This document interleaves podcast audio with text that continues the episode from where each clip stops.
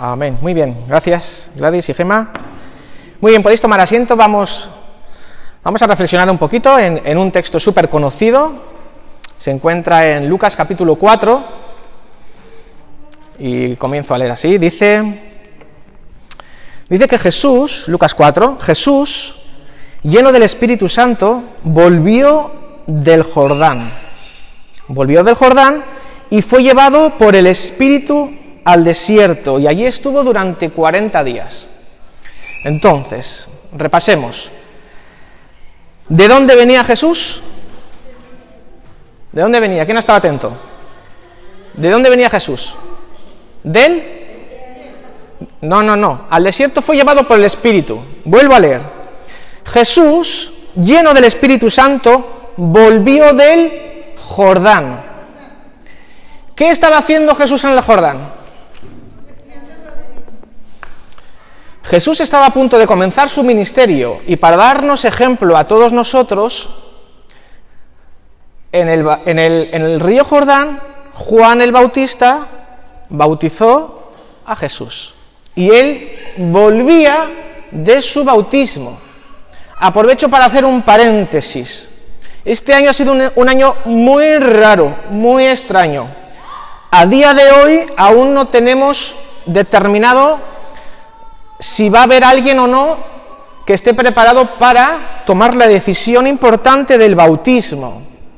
Entonces, si hay alguien que en su corazón está pensando, está ya de alguna manera diciendo, ya vale de andar jugando, ya vale de andar pensando en otras cosas. Si hay alguien que seriamente quiere tomar el compromiso del bautismo, que no es otra cosa más que decidir seguir a Jesús para siempre, y que sea un punto de partida de ahí en adelante, ya sabéis que no es nada mágico, es simplemente tomar la determinación, la decisión de que quiere seguir a Jesús para siempre.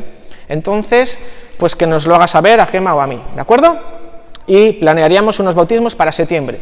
Si no hay nadie, pues este año no habrá bautismos, no, no sería ninguna tragedia, sí que sería una pena, pero lo dejamos así, ¿vale? Entonces, Jesús volvía del Jordán porque acababa de bautizarse y dice que venía lleno del Espíritu. Y fíjate, estando Jesús lleno del Espíritu Santo, ¿a dónde lo llevó el Espíritu?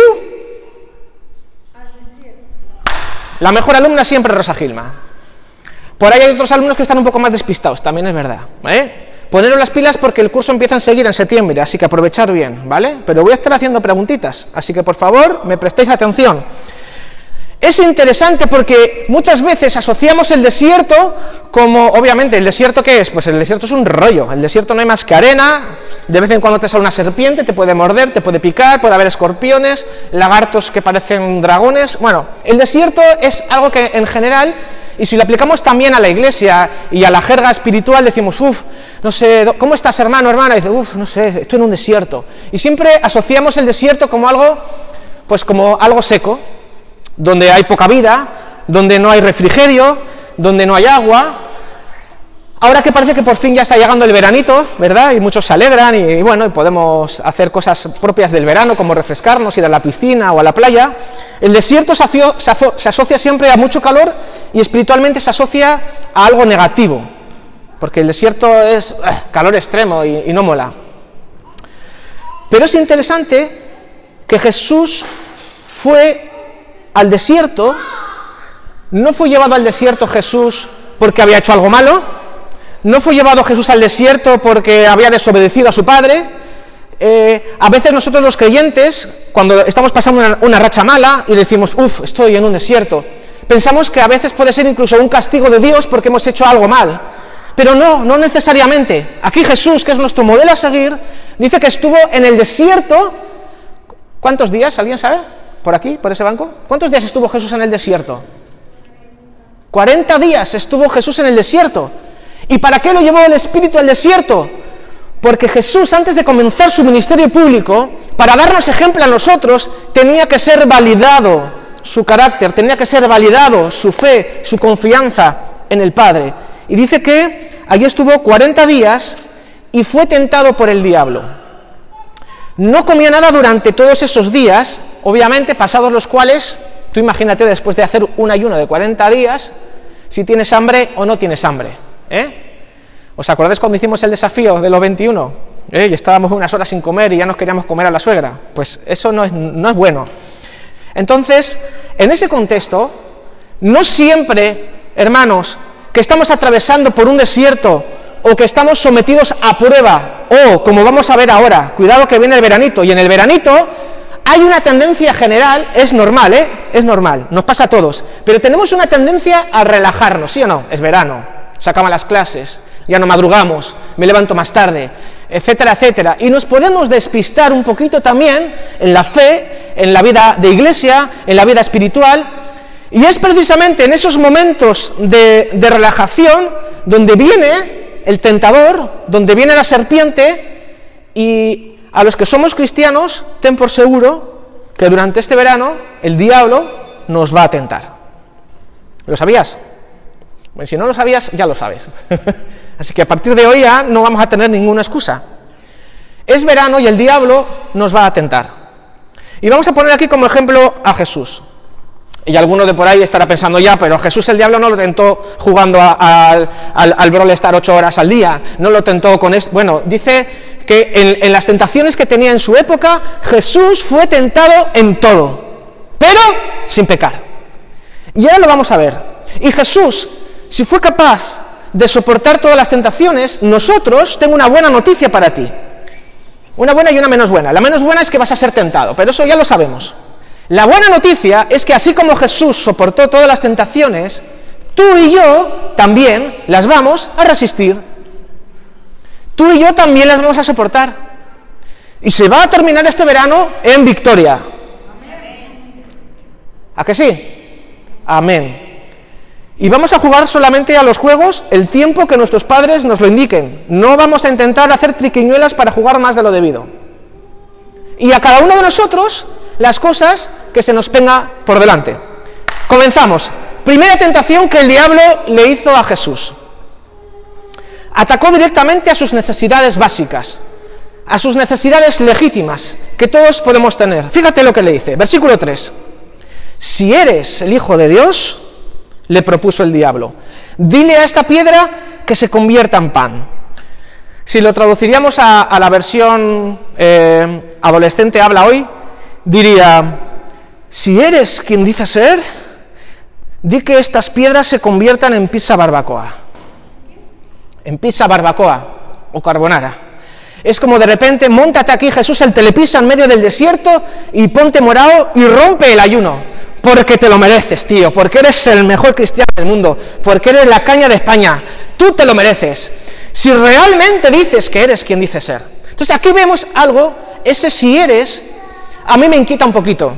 Porque, ¿sabes? La serpiente siempre intenta engañar y siempre ataca a donde más nos duele. Muchas veces nosotros, por nuestra inseguridad o porque en el pasado cometimos errores o porque a veces arrastramos culpa, el diablo intenta engañarnos si realmente eres y nos tienta. No, no, no. Jesús no tiene que demostrar nada aquí al diablo. Fíjate cómo, cómo, le, cómo le respondió, porque el diablo hace un ofrecimiento. Le ofrece comida después de un ayuno de 40 días. Hasta aquí todo bien, ¿no? Si tú has hecho un ayuno de 40 días y viene alguien y te ofrece comida, dices, jo, pues gracias, ¿no? Jesús le podía haber dicho, hombre, muy amable, señor diablo, gracias por pensar en mí. La verdad es que sí, tenía mucha hambre. No se preocupe que ahora mismo aquí preparo unas pizzas para los dos y compartimos.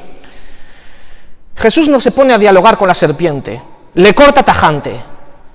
El diablo le ofrece comida, pero a cambio le pide que demuestre si realmente es el Hijo de Dios. Es un ataque frontal a su identidad. Jesús sabe que está en misión especial del Padre, sabe que es el Hijo de Dios, pero está actuando en su humanidad, porque acuérdate que Dios se despojó de todos sus privilegios divinos y estaba viviendo en esta tierra en el poder del Espíritu Santo, pero en dependencia del Padre. Jesús ahí mismo no estaba actuando eh, como un Dios infalible, sino que estaba actuando como el Hijo de Dios en cuerpo, en hueso. Por eso el diablo le tentó. Porque Jesús también tenía que darnos ejemplo a nosotros y libremente tomar la decisión de obedecer al Padre. Jesús podía haber buscado algún atajo para evitarse lo que vamos a ver luego. Entonces Jesús le respondió, escrito está, no solo de pan vive el hombre, sino de toda palabra que sale de la boca de Dios. Y es posible que también a nosotros suframos tentación este verano de anteponer esas necesidades básicas, esas necesidades legítimas que todos tenemos, y anteponerlo a lo que Dios quiere y sabemos que es bueno para nosotros. En realidad es todo un chantaje, es una manipulación, como cuando algunos chicos le dicen a la chica, si me quieres, ven a vivir conmigo, si me quieres, acuéstate conmigo, si me quieres, ayúdame, le puede decir un familiar a otro, miente por mí, un compañero de trabajo, te dice, oye, por favor, si, si, realmente aprecias esta empresa, tienes que hacer esto, tienes que hacerme este favor, tienes que mentir por mí. Y siempre van con la coletilla, si de verdad me quieres, si de verdad eres tal, oye, dicen que eres el mejor empleado de la empresa, si de verdad eres lo que dice el jefe, harás esto por mí. Y podemos sufrir chantaje, manipulación. Y qué decir entre los hijos y los padres. No me quieres, porque me has cortado el wifi. Y a veces podemos sufrir chantaje y manipulación. No vamos a entrar en ese juego. Porque hasta Jesús una vez a Pedro le dijo, apártate de mí, Satanás, porque no pones las cosas donde las debes poner, sino que las pones en las cosas materiales. Así que eh, todos podemos tener necesidades básicas, todos tenemos necesidades legítimas, pero escrito está, no solo de pan vive el hombre. El diablo nos puede tentar, oye, mira, ¿te has fijado que este mes no sé cómo vas a llegar, eh? Yo creo que este mes, este mes mejor no vas a diezmar porque no. Y empezamos a dialogar con la serpiente, y si empezamos a dialogar y a prestar oídos al lagarto grande, siempre nos va a embaucar. Acuérdate lo que les pasó a Adán y Eva. Si te pones a dialogar, sucumbes, porque es sutil, porque es embaucador, porque te seduce de alguna manera. Entonces, no vamos a entrar al juego. Ya sabemos todos lo que dice la palabra en, Mateo 6, por ejemplo, leo rápidamente, no hace falta que lo busques. Mateo 6, 31 adelante dice, así que no os preocupéis diciendo qué comeremos o qué beberemos o con qué nos vestiremos, porque los paganos andan tras todas estas cosas y el Padre Celestial sabe que necesitáis de todo esto. Más bien, buscad primeramente el reino de Dios y su justicia, y todas estas cosas os serán añadidas. Por lo tanto, no os angustiéis por el mañana, el cual tendrá sus propios afanes, cada día tiene ya sus problemas. Así que, querida iglesia, este verano probablemente vas a ser tentado en necesidades legítimas, en necesidades básicas, quizá no en el pan o a lo mejor no en el sustento, o igual sí, o puedes tener otras necesidades legítimas, porque el diablo siempre rasca donde más pica. Entonces quizá tú te sientes solo, te sientes sola y estás siendo tentado a lo mejor a mirar cosas indebidas sobre un deseo, una necesidad legítima. Todo el mundo necesitamos cariño y necesitamos afecto, pero lo, lo tenemos en el contexto precioso y perfecto que Dios nos ha entregado. No vamos a entrar en el juego del diablo de apresurar las cosas antes de que sea el momento oportuno. Vamos a la segunda.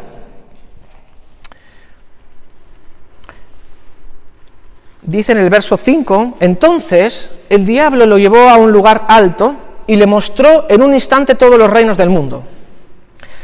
Y le dijo, sobre estos reinos y todo su esplendor, te daré la autoridad, porque a mí me ha sido entregada y puedo dársela a quien yo quiera. ¿Qué le está ofreciendo aquí el diablo a Jesús? Pero vamos a ver, ¿nos hemos vuelto locos? O sea, fíjate la escena. Está Jesús, está Satanás, y el diablo le está ofreciendo a Jesús, le muestra todos los reinos del mundo y le dice, y le dice mira, si me adoras, todo esto que ves será tuyo. Tentación número dos. El diablo le está ofreciendo a Jesús la gloria sin la cruz. Le está ofreciendo autoridad sobre toda la tierra. Es una oferta muy tentadora. Porque le está diciendo, todo va a ser tuyo, simplemente lo único que te pido es que me adores. Siempre la misma vieja canción. Satanás fue arrojado del cielo precisamente porque quería usurpar el trono y recibir la adoración, fue arrojado a la tierra. Y su máximo afán es recibir lo que nosotros hoy le hemos entregado al único sabio Dios verdadero, al Señor, a nuestro Dios y Salvador Jesucristo, a Dios Padre, a Dios Hijo y a Dios Espíritu Santo. No hay otro que reciba ninguna atención, ninguna gloria, ningún mérito. Pero el diablo siempre quiere usurpar lo que no le pertenece. Y se atreve de mirarle a la cara a Jesús y decirle, si me adoras, te lo daré. Y algunos estará preguntando, pero ¿cómo que te lo daré? ¿En qué momento ¿No se supone que todo es de Dios? ¿Por qué el diablo le está diciendo a Jesús que si me adoras yo te entrego la autoridad, la gloria de todos los reinos? ¿Te acuerdas lo que pasó en el jardín del Edén? En el momento en el que Eva y Adán se ponen a dialogar con la serpiente y son seducidos y son engañados, Dios, a quien le dio la autoridad para gobernar la tierra, fue al ser humano. Dios le entregó la autoridad sobre la tierra al ser humano. Y el ser humano, en el momento en el que creyó las palabras engañosas de la serpiente, con que Dios te ha dicho, no, no, no, bien sabe Dios que si tú me haces caso a mí, tus ojos serán abiertos, y ya te digo que fueron abiertos, para lo malo. En el momento en el que Adán y Eva pecaron, le entregaron esa autoridad que Dios había dado al ser humano, el diablo en ese momento tuvo poder legal para usurparla, no es que Adán fue con un regalo, toma serpiente, vengo a traerte un presente, un obsequio, tomo, te doy la autoridad sobre toda la tierra. No, Adán no quería hacer eso, claro que no. Pero es que en el momento que desobedeció la orden explícita de Dios, la bendición trae autoridad, la desobediencia te la quita. Entonces la autoridad, aunque ellos no querían, fue legalmente entregada a Satanás. Y Satanás tuvo autoridad sobre la tierra hasta que Cristo lo venció en la cruz. Pero aquí cuando Jesús está siendo tentado, justo antes de empezar su ministerio, en ese momento la autoridad sobre los mundos de la tierra la tenía Satanás. Y Jesús mismo en la palabra, si te fijas bien, dice ahí viene el príncipe de este mundo, el cual nada tiene en mí. El príncipe, temporalmente, quien tuvo el dominio y el poder de la tierra fue Satanás. Y si te fijas, de alguna manera no se ha restablecido totalmente en eso, porque el Señor ha devuelto la autoridad a la iglesia.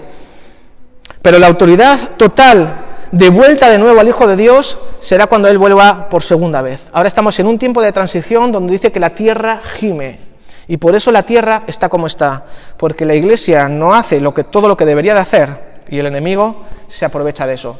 Pero sí que es cierto que cuando hay un cristiano que se levanta y dice, en el nombre de Jesús, los demonios tiemblan. Porque la Iglesia, cuando nosotros tomamos las armas que Dios ya nos ha entregado a través de la cruz, nosotros hemos recuperado esa autoridad perdida. Tú y yo sí tenemos autoridad, pero los que no conocen al Señor andan vagando sin rumbo y sin dirección. Así que en esta segunda, segunda tentación vemos que Jesús contestó de nuevo con una afirmación poderosa. No se puso a argumentar contra él, le dijo, escrito está. Adora al Señor tu Dios y sírvele solamente a Él. Y cita palabras del libro de Deuteronomio.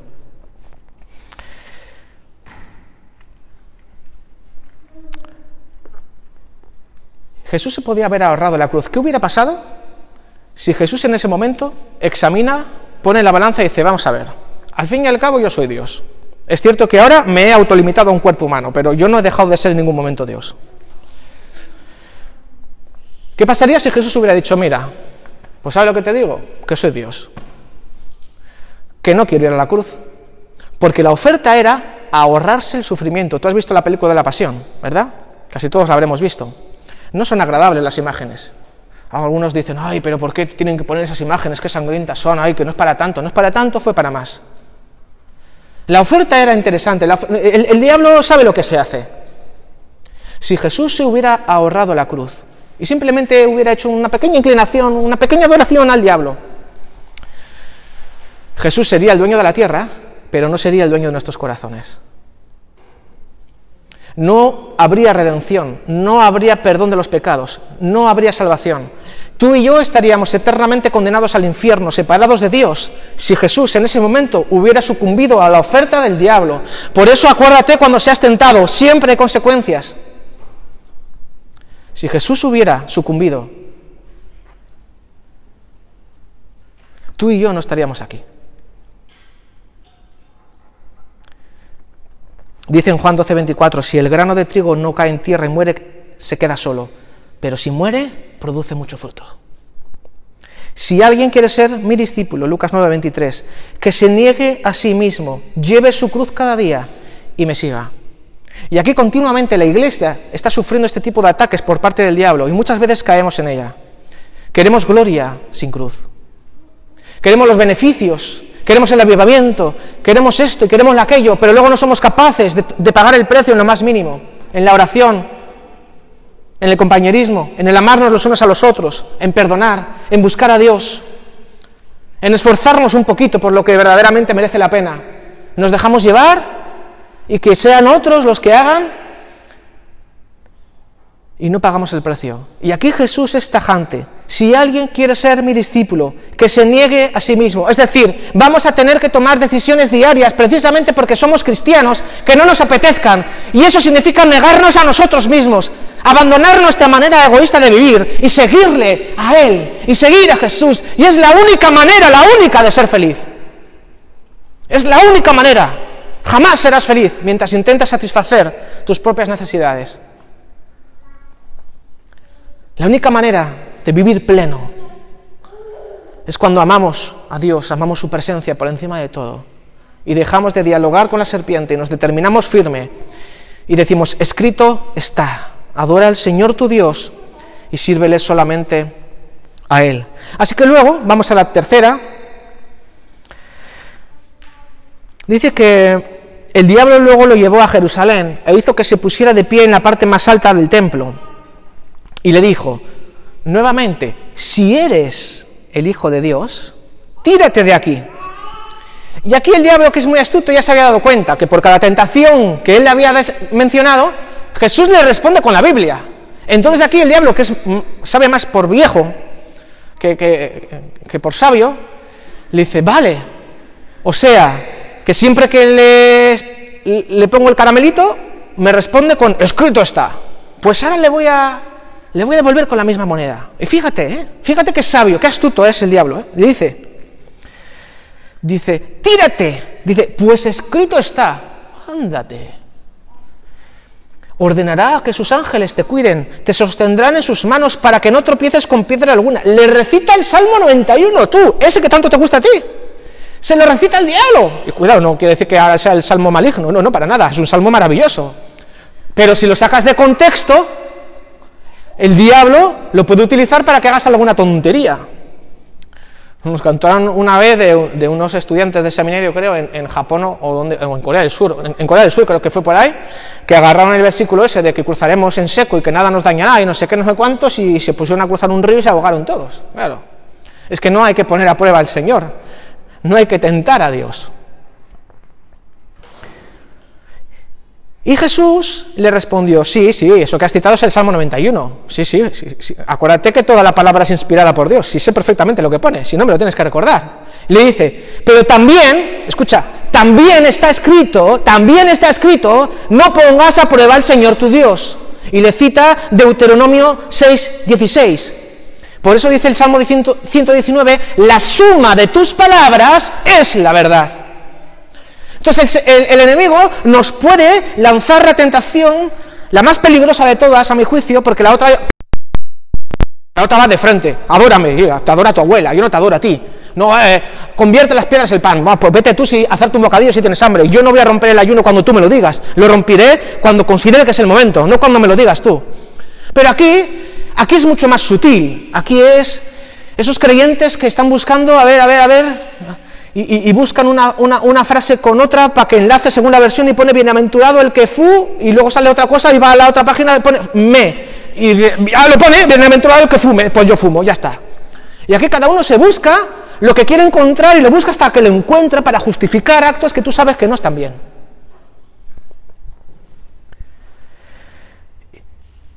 y nos ofrece tergiversar la palabra para salirnos con la nuestra.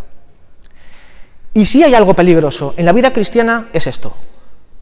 Hermanos, tratemos con el respeto y la honra que se merece la palabra del Señor. Si no sabes algo, estudia, pregunta, haces un curso, hay mil cursos bíblicos, pero por favor, no te saques un versículo de la chistera para justificar alguna mala decisión. Porque aquí, con la Biblia, se pueden justificar de todo. Te vas al Antiguo Testamento, te buscas alguna historia chunga y dices, pues aquí había sangre, pues yo también sangre. No, aquí diente por diente, ojo por ojo. Ya, pues ya, como lo pone la Biblia, ojo por ojo, diente por diente. Que tú me das, yo te doy otra. Pum, más fuerte. Y eh, como jodeón, y voy a dar siete vueltas delante de ti y luego te reviento. Cuidado. Cuidado, que somos bíblicos a veces para lo que queremos. Y acuérdate que la revelación es progresiva. Y quien quiera ver a Dios tiene que fijarse en cómo actuó Jesucristo. Y Jesús, que es la revelación máxima, Él es mismo la palabra, el logo, Él vino con la humildad necesaria para venir a morir en una cruz. Por tanto, el único derecho que tenemos los cristianos es el de amarnos los unos a los otros. Y ya, y ya está.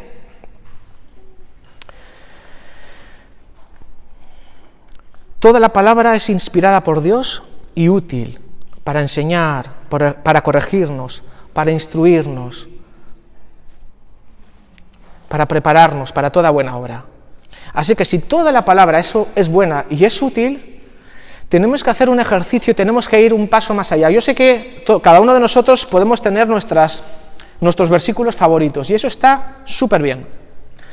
Pero no puede ser que estemos 30 años leyendo solamente el Salmo 23 es que, me encanta el Salmo 23. A mí también, el Señor es mi pastor, tengo todo lo que necesito. Y me lo recuerdo todas las veces que haga falta. Señor, tú eres mi pastor, tengo todo lo que necesito. No, a mí me gusta el de que mandará a sus ángeles, amén. A mí también me encanta. El de yo estoy contigo todos los días, no te dejaré ni te abandonaré, amén. Como estuve con Moisés, estaré contigo. Vale, guay. Pero para que el diablo no nos la meta jugada, doblada, tenemos que leer toda la escritura, sabiendo que la revelación es progresiva. Yo siempre recomiendo em, un plan de lectura, en el cual por lo menos al cabo del año te has leído la Biblia completa. Porque muchas veces, entendiendo, leyendo el Antiguo Testamento, luego entiendes mucho mejor el Nuevo. Y leyendo el Nuevo Testamento muchas veces explican cosas del Antiguo, porque hay muchas cosas que aparecen en el Antiguo Testamento que se explican, por ejemplo, en el libro de Hebreos. Y hay cosas que aparecen en el Nuevo Testamento eh, que, se explican y aparecen en los Salmos, en, los libros poéticos, en Deuteronomio, etc. Entonces, ¿cómo podemos aplicar nosotros esto? Si Jesús respondió siempre a las tentaciones con escrito está, nosotros no podemos responder a las tentaciones con nuestros sentimientos. Porque si lo que te ofrece es algo que te gusta mucho, vas a caer. Así de simple, por muy buenas intenciones que tengas cuando has desayunado. Si lo que te ofrece es suculento y te gusta, si, si vas a responder en base a tus sentimientos, los sentimientos te van a engañar. Tenemos que responder en base a lo que está escrito. Lo que Dios dice que yo soy. Lo que Dios dice que tú eres. Porque aquí el enemigo estaba constantemente, si eres, si eres, y nosotros sí somos. No tenemos que demostrar nada. Nosotros sí somos hijos de Dios. Dice la palabra que somos escogidos, adoptados, redimidos, perdonados, salvados, morada de Dios. Efesios 1. Todo el capítulo de Efesios 1 y los primeros versículos de Efesios 2. Nosotros somos hijos de Dios. Y por lo tanto somos herederos. Y nuestra herencia es vivir con el Padre y prestar oídos y atención. Dice que la fe viene por el oír, oír la palabra. Debemos de reexaminar cuáles son nuestros hábitos de lectura de la palabra y tenemos un verano por delante para comernos literalmente, comer más de la palabra, para que aumente la fe en nosotros. Si tienes la aplicación de la Biblia, en, todas las aplicaciones de la Biblia, en YouVersion, que es la más conocida, te pones plan de lectura y te viene la parte que tienes que leer cada día. Si no, tú puedes hacer como yo, te divides la Biblia en tres secciones, en cuatro, en cinco, te haces listas, pues venga, la, número uno, los salmos y proverbios, número dos, los evangelios, número tres, las cartas de Pablo, número cuatro, venga, pues el Pentateuco, los libros, y te haces unas listitas y vas leyendo, pero vas leyendo de forma cíclica y no lees solamente de lo que te gusta, sino que lees de toda la palabra, ¿vale? Y por último, cuando dice el versículo 13, así que el diablo, habiendo agotado todo recurso de tentación, lo dejó hasta otra oportunidad. Y Jesús regresó a Galilea. ¿Sabes cómo empezó? Jesús, dice que Jesús, cuando hemos empezado a leer, dice, lleno del Espíritu Santo, fue llevado desde el Jordán por el Espíritu al desierto, lleno del Espíritu Santo. Pero cuando venció a todo el arsenal de tentaciones que el diablo había puesto delante, dice que volvió, dice, regresó en el poder del Espíritu. Porque la obediencia te da autoridad y te da poder para realizar aquello que Dios ha preparado para ti. Y entonces podremos ser una iglesia como Dios manda, podremos ser una iglesia que seremos sal y seremos luz, pero no hay atajos, iglesia, no hay atajos. No hay gloria sin cruz.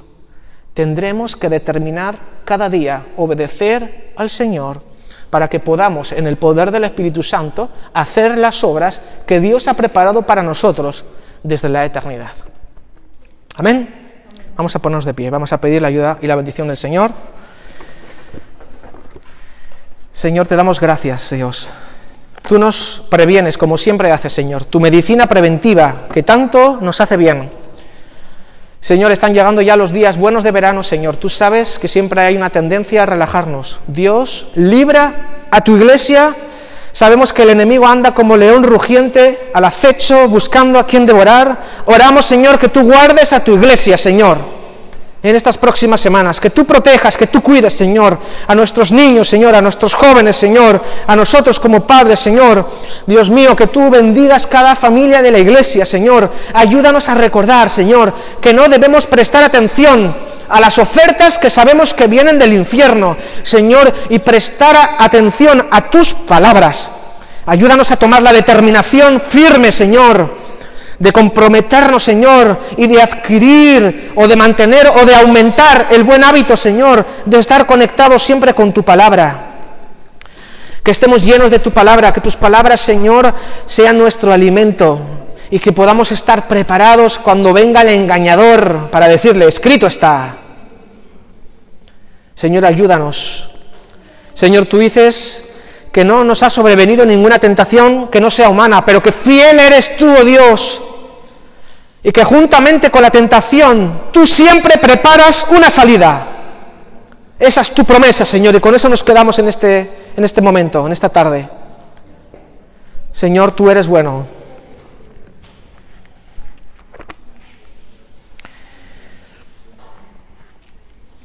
Vosotros no habéis sufrido ninguna tentación que no sea común al género humano, pero Dios es fiel y no permitirá que vosotros seáis tentados más allá de lo que podáis aguantar. Más bien, cuando llegue la tentación, el Señor os dará también una salida a fin de que podáis resistir. Señor, esta es tu palabra.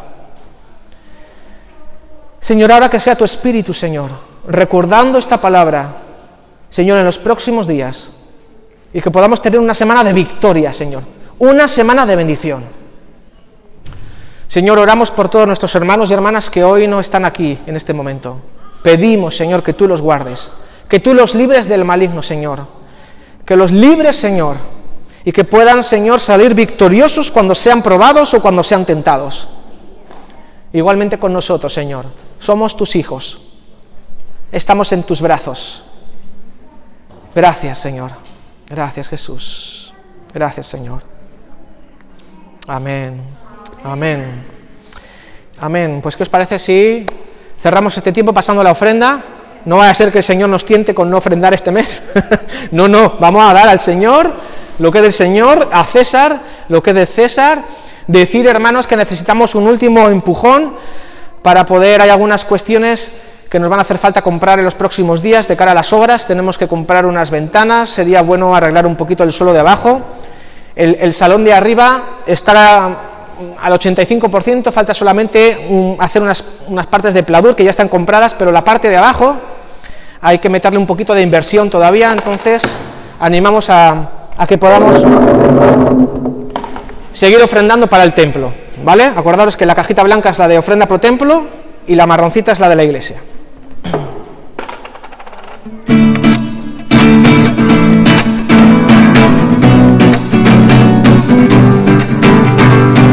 Todo lo que tengo es tuyo, todo a ti te pertenece.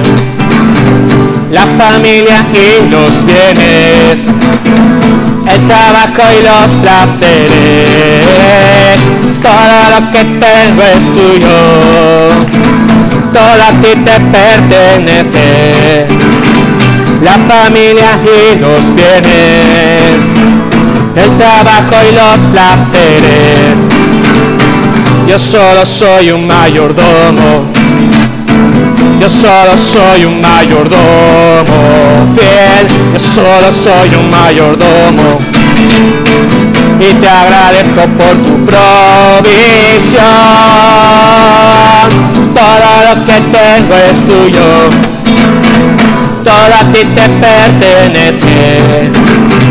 La familia y los tienes, el trabajo y los placeres.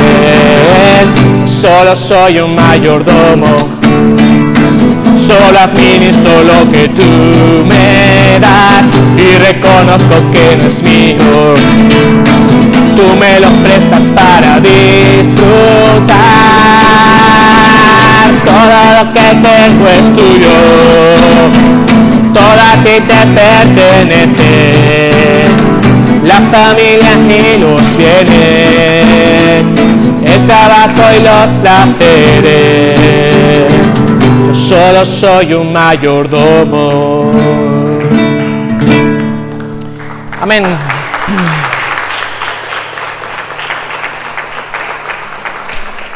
Próximo domingo, Dios mediante, a las 12 en el regato. Ahí tendremos nuestra próxima cita de domingo. Pero todos los que estén animados y tengan tiempo y disposición, los viernes seguimos teniendo, aunque ya se ha acabado, las, el, grupo de crecimiento de las mujeres, que era a las seis y media, a ocho. A las ocho seguimos teniendo nuestra convocatoria del Más de Ti, donde tenemos un ratito de oración juntos los hermanos y hermanas que así lo deseen. Así que viernes a las ocho, Más de Ti, en el todavía local del PECA y arriba, y el domingo a las doce en el regato. Que seáis felices y comáis perdices. Amén. Perdices o lo que queráis, vaya. Pero estamos despedidos. Amén.